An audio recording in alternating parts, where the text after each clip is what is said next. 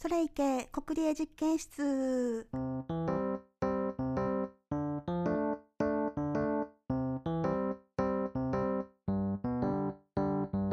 皆さん元気に過ごされてますでしょうか？私はなかなかお布団から出れない日々が続いております。だいぶ引きこもってます。えーとそれでですねまあ今えーと2021年なんですけれどもあの国立ラボが始まったのって2020年の3月14日なんですよね。なのでもうちょっとしたら1年っていうところなんですけれどもこの国立ラボを始めますって話をした時にとあるコワーキングスペースの運営者さんに言われてちょっととっても嬉しかったことがありました。というのがファシリテーターのいるコワーキングスペースって最強ですよねって言ってくださったんですよね。なんかそうそう狙い通りっていうふうに思ってよっしゃーと思ってたんですけれどもなんか、まあ、その後コロナでなかなか人が集まれないっていうようなこととかで、まあ、その良さを実感してもらえるような場作りができていないっていうのが私の中では大きな課題になってるんですけれども今年からは、まあ、人数が少なくてもとか、えーと、オンラインでもみたいな形で少しずつそこにチャレンジしていけたらいいなと思っています。でこのイメージなんですけれどもフューチャーセンターの機能を持つコワーキングスペースっていうのがあの私自身思い描いていた国立ラボのイメージなんですよね。まあ、フューチャーセンターって例えば地域とか、まあ、大きいところでは国とか、えー、と会社企業そんなところとかの中にあったりとかして、まあ、課題ですねいろんな問題とか課題っていうのをいろんな人が持ち込んできてそれに対する解決策っていうのをまたその場にいる人たちで考えていくっていうような場所、まあ、一緒に未来を作っていく場所みたいな感じなのかもしれないですよね。っていう場所なんですけれどもまあここ国立ラボっていうのもこの課題解決の場になんかここにコワーキングスペースにいるいろんな人たちがそれぞれのあの仕事とかを通して課題解決につなげていくみたいなところに行ければいいかなって感じてそういうふうに思っていました。で合わせてもう一個思っていたのがこの課題解決だけじゃなくって課題発見の場になってほしいっていうふうに思っています。というのは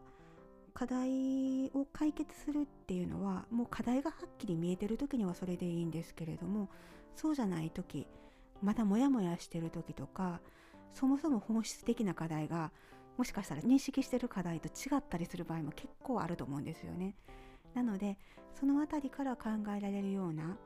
まあ、あの会社でいうところのマーケティング的なあのこともできるような場になったらいいなっていうふうに感じてこういうフューチャーセンター機能っていうのが持てたらいいなって思っています。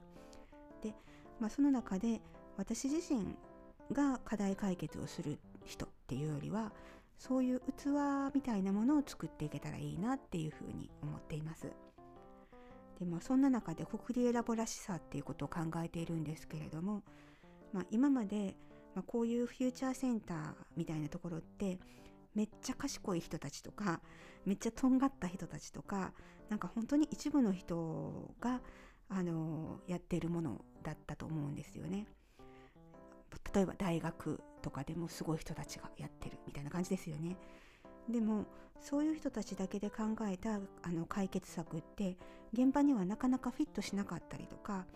なんか謎の実績だけが残っていくみたいなことが実は結構あるんじゃないかと思っています。例えばあのコンサルティングってあのよくありますけれどもこれも今プロセスコンサルティングっていう形で結構伴走するタイプに変わっていってるんですよね。っていうのは何でかっていうと解決策だけ与えられてもまあ、現場との信頼関係ができてなかったりとかフィードバックを受けながら修正していかないことには全く現場では役に立たないみたいなことになりがちなんですよね。なのでそのあたり実際その解決策によって助けられる人たちっていうのがあのその中に一緒に入っているっていうことがすごく意味があるんじゃないかなと思っていてなんかその人たちも取り込んでいけるような場になりたいなって思っています。あそういう意味では、まあ、私自身が発達障害の当事者であるとか、えーと、がんサバイバーであるとか、えーとまあ、下肢リンパリンパ浮腫って言ってまあ、足がすっごくむくむ病気だったりするんですけれどもそういうこう弱さとか、えーと、生きづらさを抱えているっていうこと自体がその思いの根底にあるんじゃないかと思っています。なんだか人に与えられた課題解決策がフィットしないみたいなことが結構あるんですよね。で貧乏人の経済学っていう本があるんですけれども、まあ、いわゆる海外援助あの ODA とかの関係の行動経済学の本なんですけれどもこれがなんかこうまあ貧乏人というかその、えーと、貧しい地域貧しい国貧しい地域の人たちに何か必要だと思われる援助解決策を渡してもその通りに機能しないということがよく起こるそうなんですね。まあ、いわゆるいろんな国のエリートのすっごい賢い人たちがすっごいあの合理的な解決策を考えるんですけれども現地の人たちが全く違う文脈で捉えて全く違う結果が出てるっていうような感じなんですね。すごく印象的だった話があってマラリアってあるじゃないですか。その病気がすごく流行るから、まあ、蚊がいっぱいいてそのためにま蚊帳みたいなものですよね網になってるそこにその蚊が来ないようにする薬液をに浸して作ったその蚊帳を、えーとまあ、現地で使ってくださいって言って送ったんだけれどもなんか現地の人たちはそれを使って薬液に浸ったその蚊帳を網の代わりにして魚を取るっていうようなことをされるんですよね。そうすると逆に池とかそういう水が汚染されてしまって結果全く違う病気が出てしまうみたいななんか本末転倒というか本当に意図通りではない結果が出てしまうんですよね。まあ、それでは結局現場の人たちは結構非合理的だっていうような話だったりするんですけれどもなんかこれってこの貧乏人っていうのを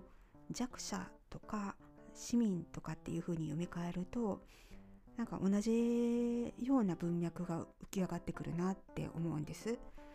実際に解決策だけをポンと渡されても現状とのこの乖離をうまく乗り越えることができなかったりとかそもそもその意味がよくわからなかったりとか信頼関係がないがゆえにそこに行けなかったりとか本人にとっては差し迫った問題があるっていう場合にはその課題解決策が違うように使われたりとか全く使われないみたいなことになってしまうんですよね。ということはこの実際課題解決の策を考える人たちっていうのはそれを考える前に頭で考える前に当事者をよく知るとか、まあ、現場のことをよく知る心のひだを読み解くとかなんかその現場に入っていく民族学みたいな感じですよね。あの本音が出てくるような信頼関係とか自分が言ってることを信じて実行してくれるような状態になるためにやっぱり人間関係を作る必要ってすごくあったりすると思うんです。なのでなんかそれができているとより合理的な選択とか実行につながるっていうようなことがあるんじゃないかなって思っています。